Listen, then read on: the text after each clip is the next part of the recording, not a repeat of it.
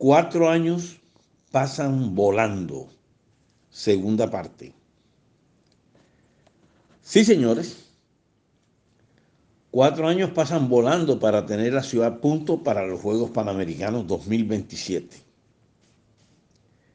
En mi columna pasada enumeraba lo que urge mejorar en los diferentes accesos, incluyendo el aeropuerto Ernesto Cortizo, la calle 30, la circunvalación, el caño de la Ullama y hasta la vía desde Ciénaga, y solo refiriéndome a las entradas a la ciudad.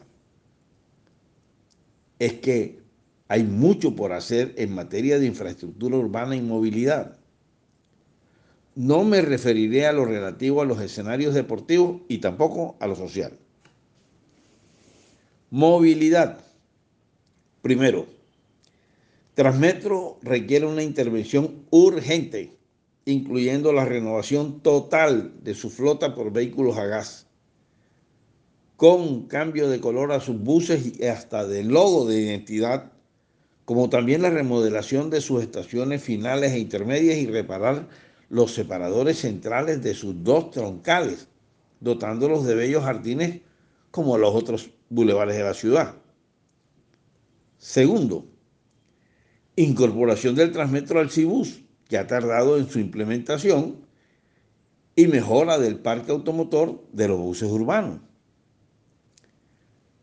Tercero, la instalación de bancas públicas en cada paradero de bus que podrían financiarse con publicidad y la obligatoriedad de solo recoger y dejar pasajeros en dichos paraderos dotados de señalización y caneca de aseo.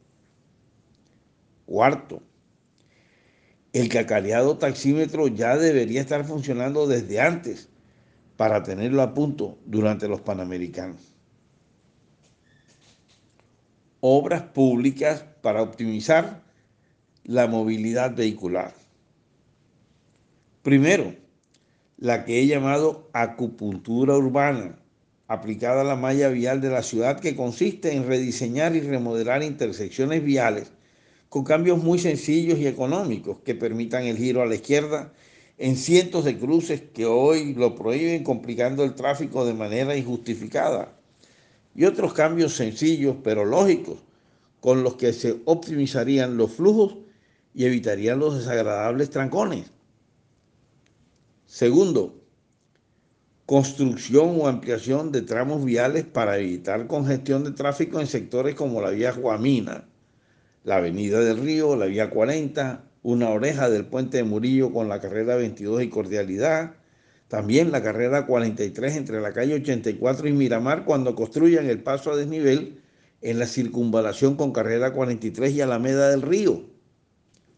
3. Mantenimiento total de la malla vial urbana para ofrecer el positivo impacto de una ciudad que sí mantiene lo ya construido. Cuarto, señales informativas de destino.